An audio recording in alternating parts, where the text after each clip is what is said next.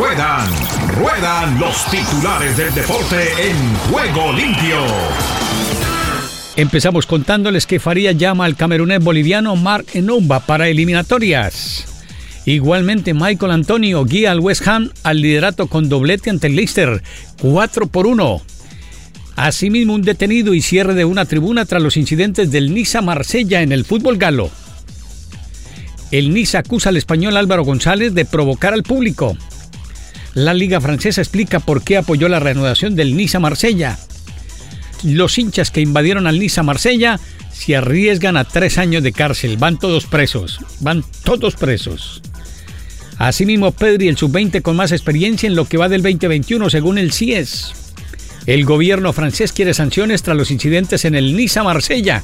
Es que fue un espectáculo bochornoso. En el tenis, el Beret desplaza a Nadal al quinto puesto tras ganar en Cincinnati. Tokio acoge los Juegos Paralímpicos más globales de su historia.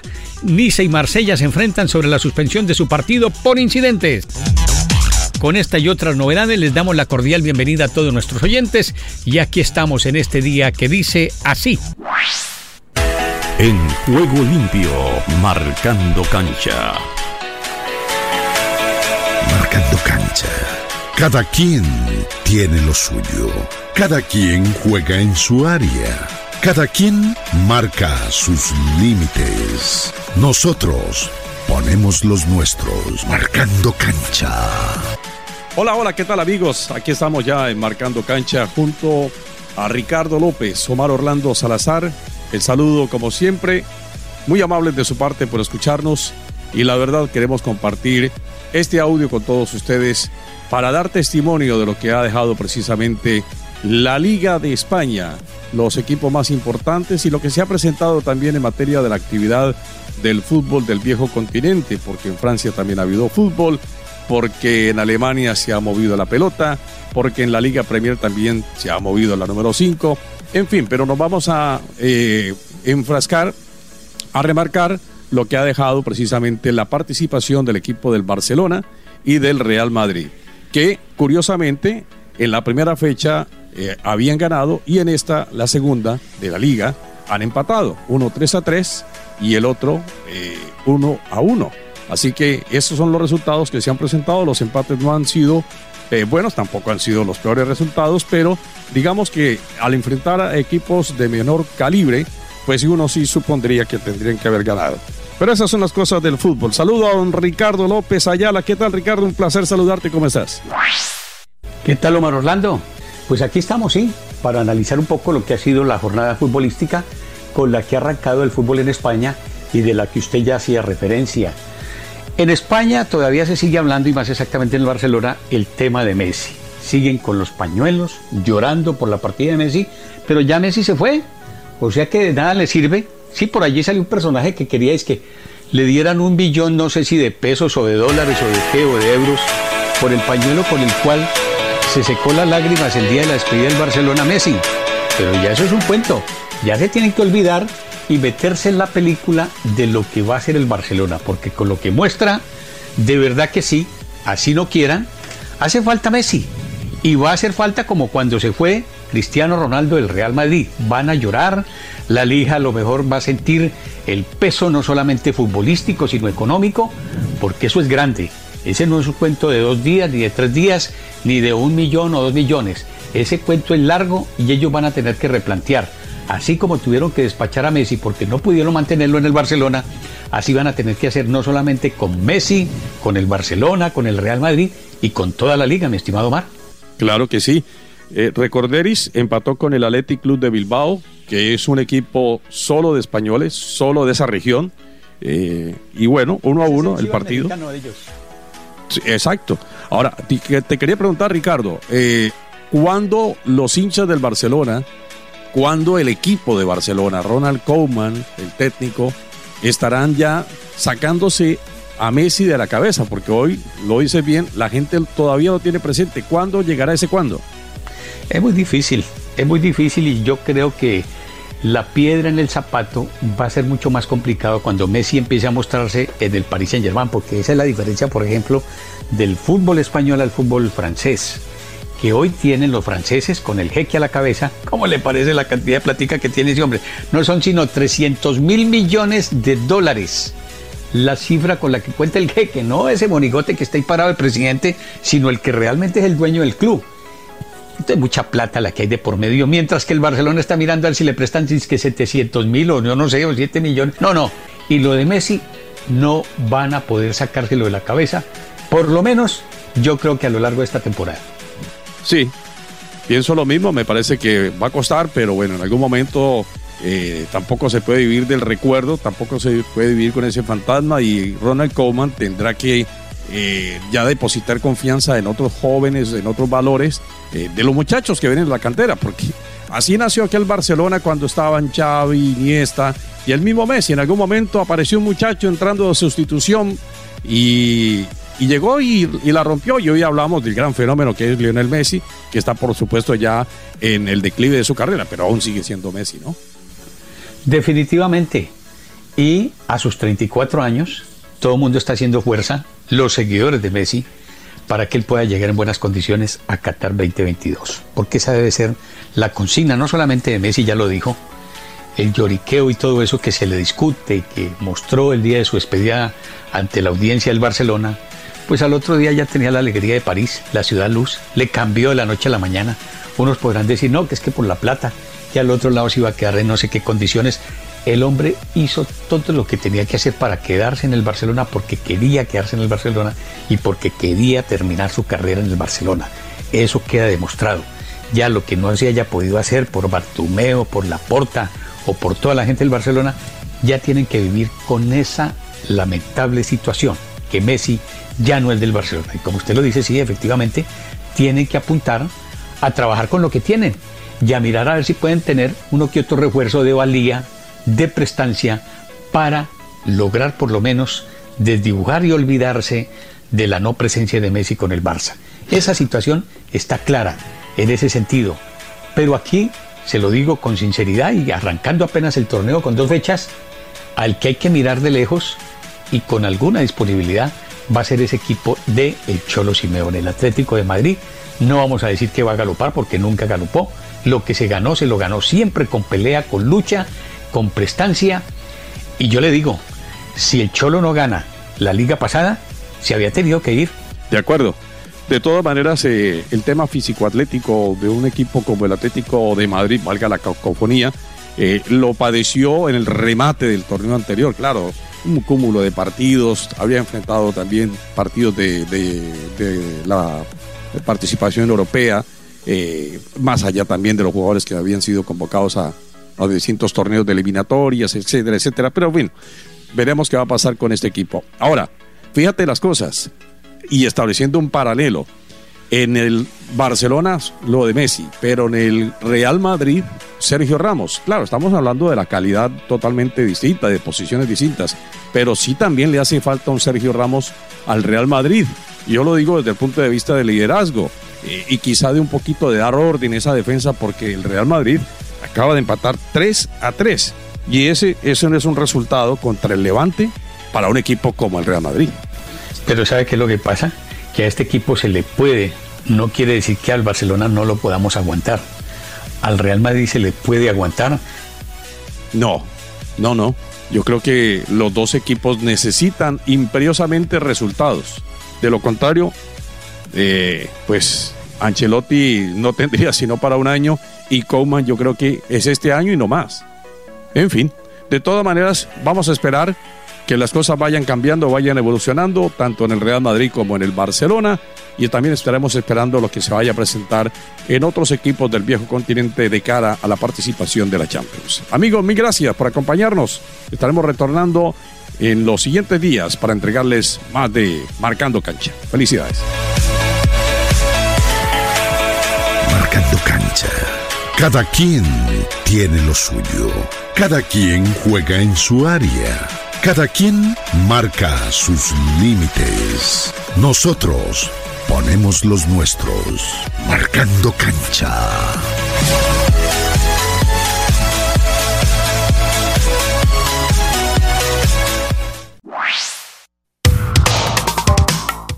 ¿Qué tal amigos? Un abrazo, un saludo desde Madrid para los oyentes de Juego Limpio en CBC La Voz desde España. Les habla Giovanni García. Un placer saludarles y vamos con el tema de hoy.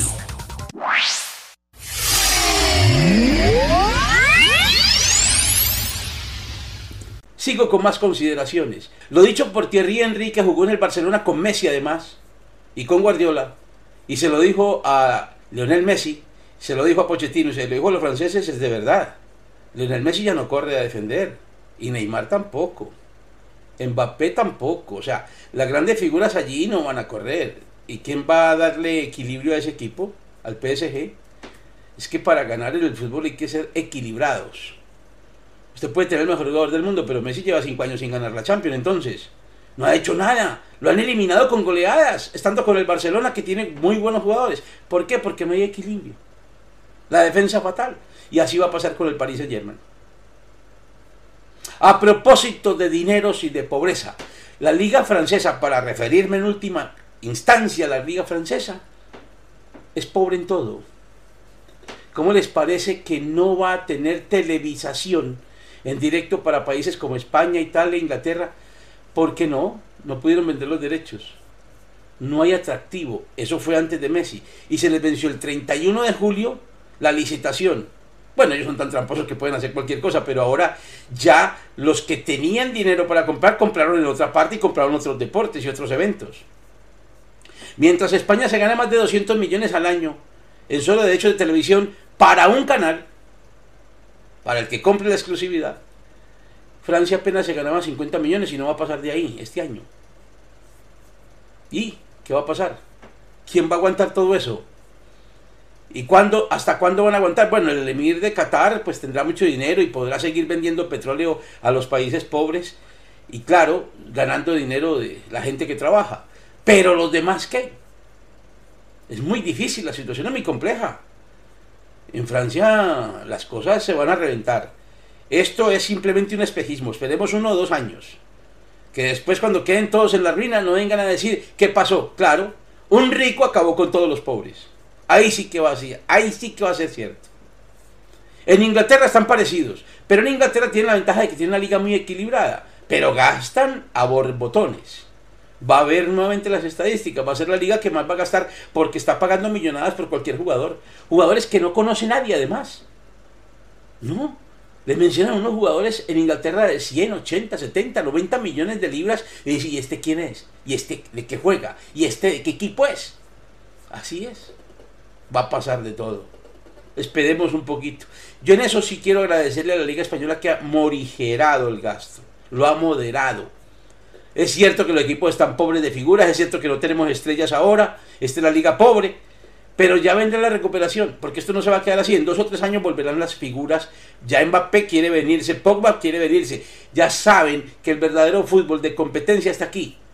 Y donde además hay fanaticada. En Inglaterra hay mucha fanaticada, es la gran verdad, pero son fanáticos bebedores y son fanáticos además muy sectarios.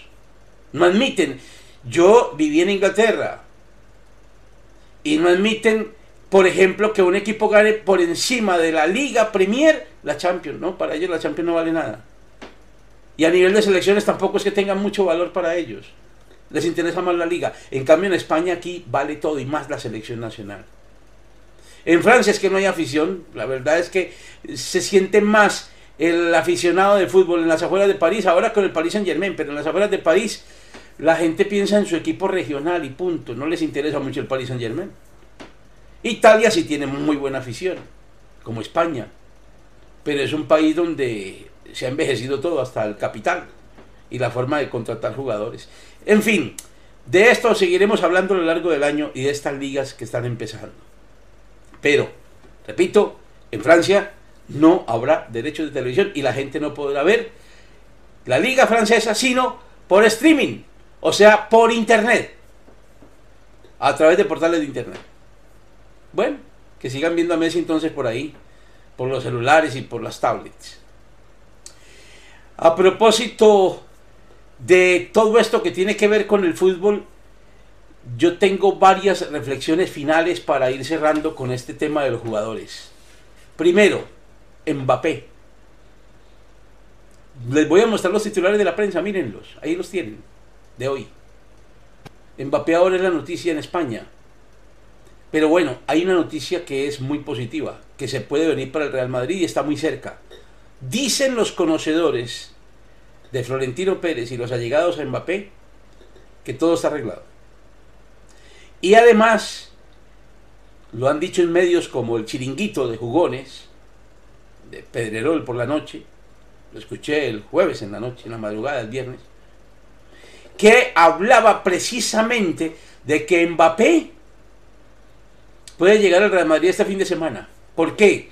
Porque es que el acuerdo no es con el presidente ese que tienen en el PSG, el de bigote aquel.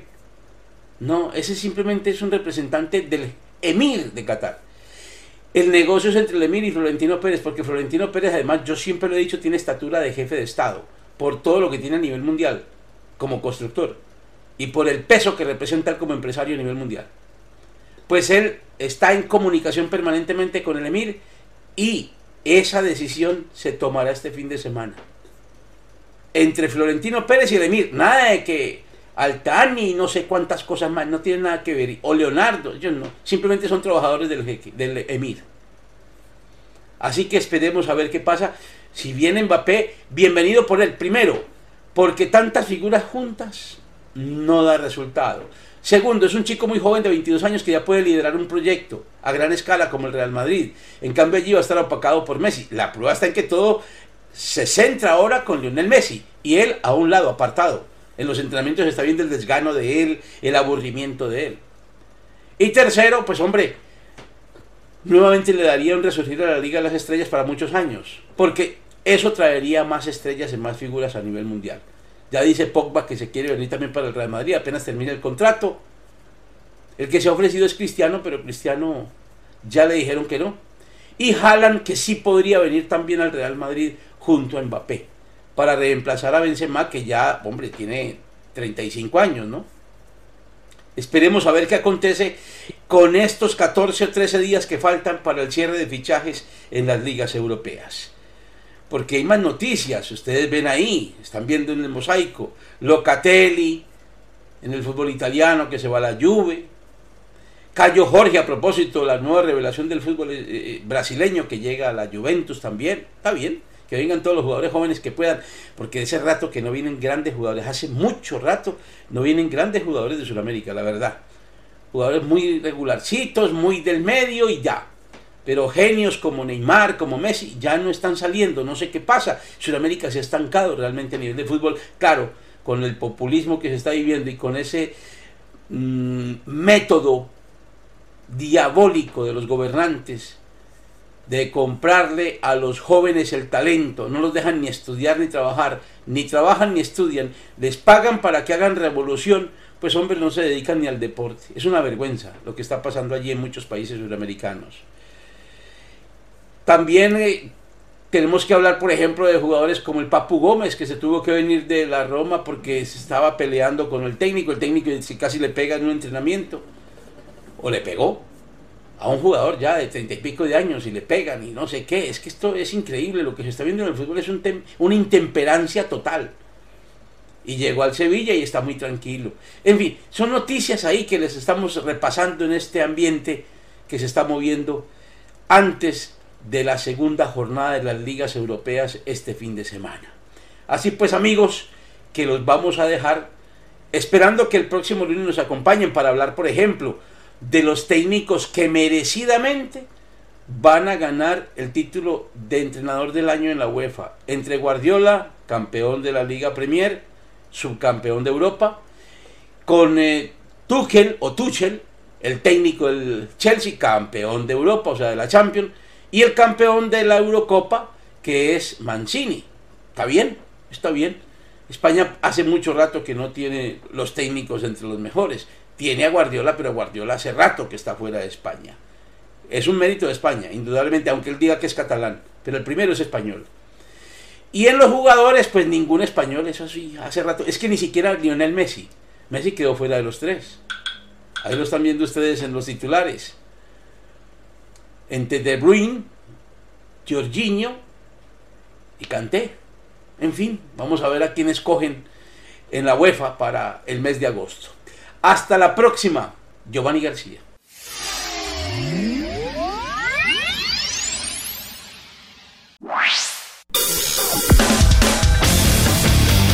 Argentina Deportiva, bienvenida a Juego Limpio.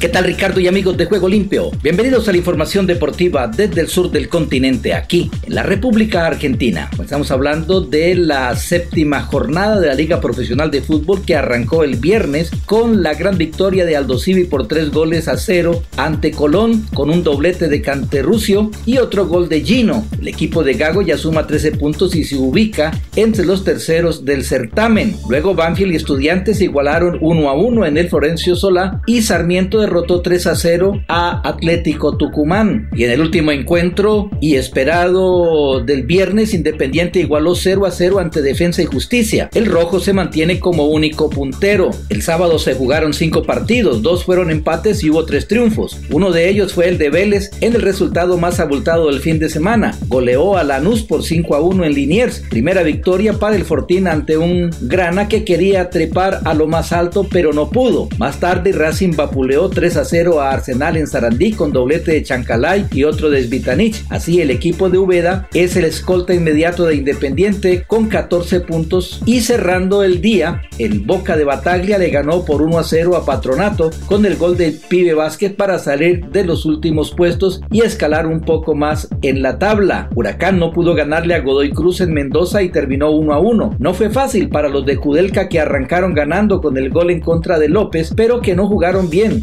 Rápidamente Ojeda logró el empate y ya en el complemento Candia dilapiló un penal que pudo significar la victoria para los de Parque Patricios que siguen últimos en la tabla de promedios. Un rato antes en Santiago del Estero Platense logró un puntazo después de ir perdiendo 2 a 0 contra Central Córdoba con goles de Martínez y Jiménez. El Calamar finalmente logró sellar el 2 a 2 en una ráfaga con gritos de y de Bettini en contra. La fecha 7 de la liga profesional llegó a su fin con el empate de River ante Gimnasia en La Plata. El equipo del muñeco perdió la chance de quedar a dos puntos de Independiente, único líder, y además bajó el telón de una nueva jornada que tuvo se jugó el clásico de Rosario Central y News que terminaron igualados. Con el triunfo ante San Lorenzo como visitante Argentino Junior se prendió y quedó a tres puntos del rojo. Por su parte, el Ciclón acumuló su tercera derrota al hilo y profundizó su crisis. El gol de la victoria fue de Nicolás Reniero, ex Cuervo. La jornada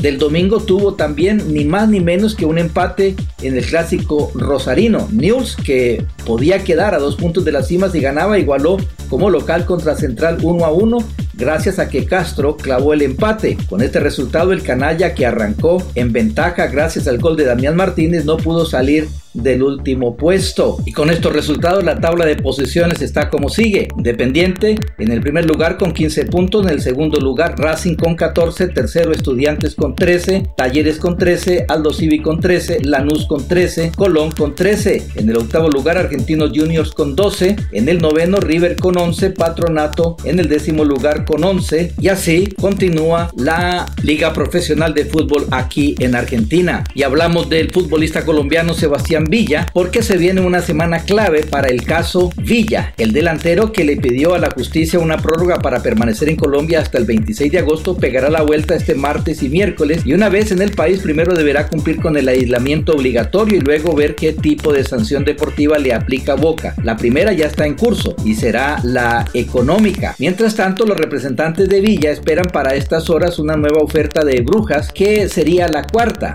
La primera fue de 5,5 millones de euros por objetivo, la segunda creció 6,5 millones más el 12.5% del pase en caso de una futura venta y la tercera por encima de los 7 millones sin asteriscos. Todas fueron rechazadas y en el consejo insisten que si la nueva propuesta no llega a 12 tampoco será aceptada. Y bien Ricardo, esta es toda la información del músculo aquí, la República Argentina.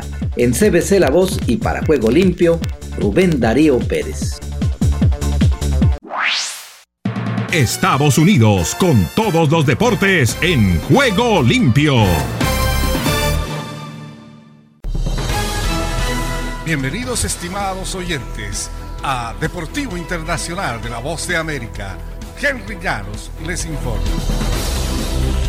El toletero venezolano Miguel Cabrera festejó durante el fin de semana la hazaña junto con sus compañeros de los Tigres de Detroit, recibió una ovación fuera de casa y pudo dedicarle el logro a su familia, al equipo y a su natal Venezuela. Fue un día fuera de ser incluso para uno de los toleteros más destacados de Grandes Ligas. Cabrera se convierte en el vigésimo octavo pelotero en la historia que dispara 500 jonrones, alcanzando el hito en el sexto inning ante los Azulejos de Toronto. El venezolano de 38 años conectó un lanzamiento en cuenta de 1-1 del zurdo Steven Matz, depositando la bola sobre la pizarra en el jardín derecho central. Con una distancia de 400 pies, el cuadrangular empató uno por uno el juego y Detroit acabó imponiéndose 5-3 en 11 innings en una tarde inolvidable para el venezolano.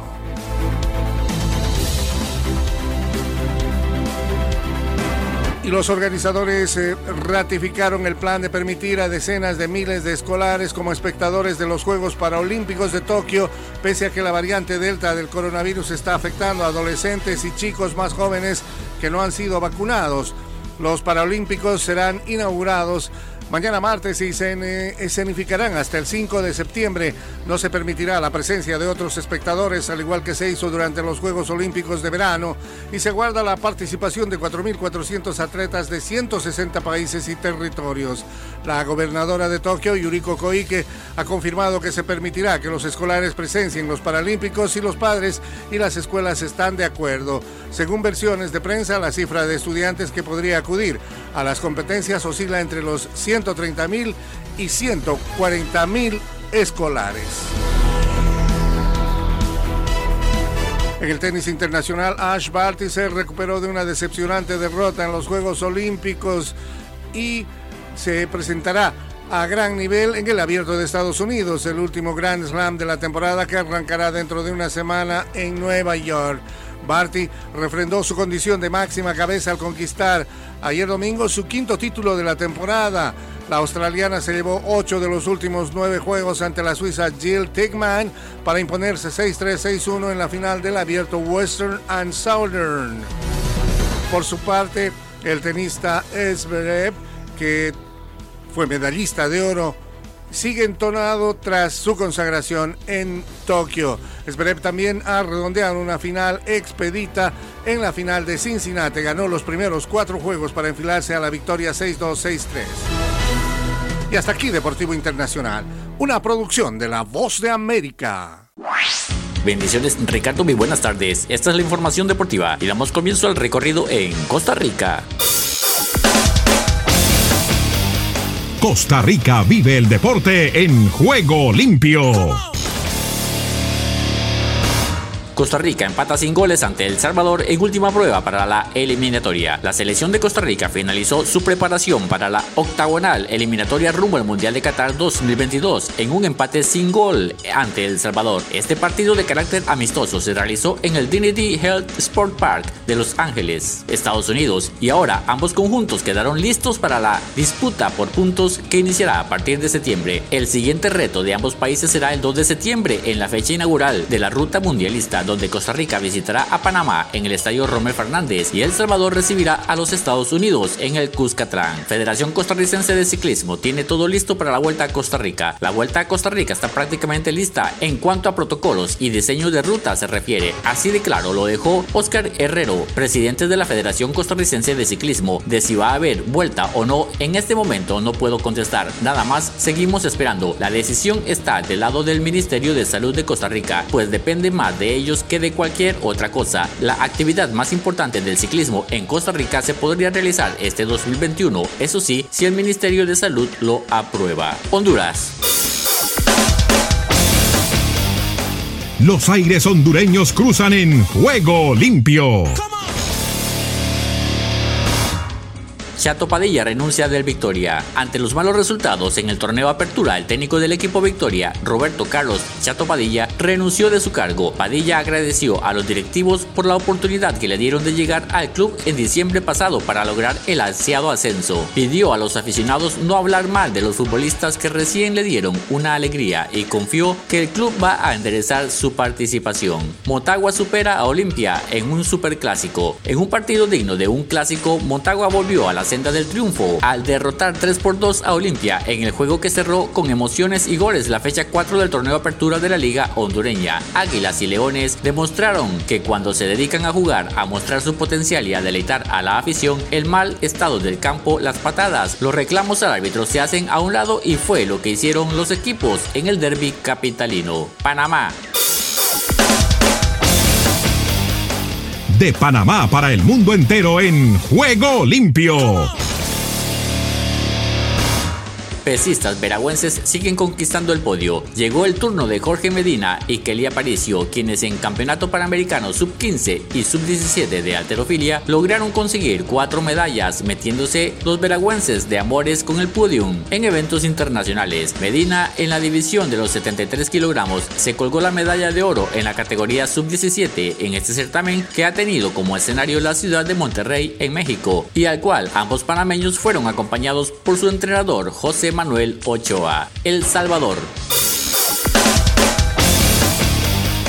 El Salvador vibra con los deportes en juego limpio. FAS no pudo con Platense y sufrió su primera derrota en el apertura. FAS cerró una semana de mucho fastidio. El campeón Cuscatleco perdió por 1-0 ante el Platense en el estadio Oscar Quiteño y sufrió su primera derrota en el apertura 2021. El martes, el FAS quedó eliminado de la liga CONCACAF al empatar 2 por 2 ante el Force de Canadá y este domingo no mostró su mejor versión y tampoco pudo reponerse de un gol del colombiano Camilo Delgado. Fútbol Playa, Rudis Gallo tras perder ante Brasil, hay que preparar el partido partido contra Suiza y despedirse con honor. El Salvador perdió 4 por 2 y sumó la segunda derrota en el grupo C del Mundial. Rudis Gallo, técnico de la selección de fútbol playa de El Salvador, fue el primero en analizar la derrota ante Brasil en el Mundial de Rusia 2021 que dejó a la azul playera en el último lugar del grupo C con 0 puntos, pero aún con posibilidades matemáticas de clasificar por la vía de diferencia de goles. El Salvador no suma puntos y quedó obligado a ganar en su último partido del grupo C ante Suiza. Cuba. Cuba con el calor del Caribe en juego limpio. Boxeo. Cubano Ugas sorprende a Pacquiao y retiene su corona welter de la AMB. El cubano Jordanis Ugas sorprendió al filipino Manny Pacquiao para retener su corona de peso welter de la Asociación Mundial de Boxeo, ganando por decisión unánime después de una reñida pelea de 12 asaltos en el T-Mobile Arena de Las Vegas. Desde el centro de América y del Caribe les informó para Juego Limpio de CBC La Voz, Esdras Salazar.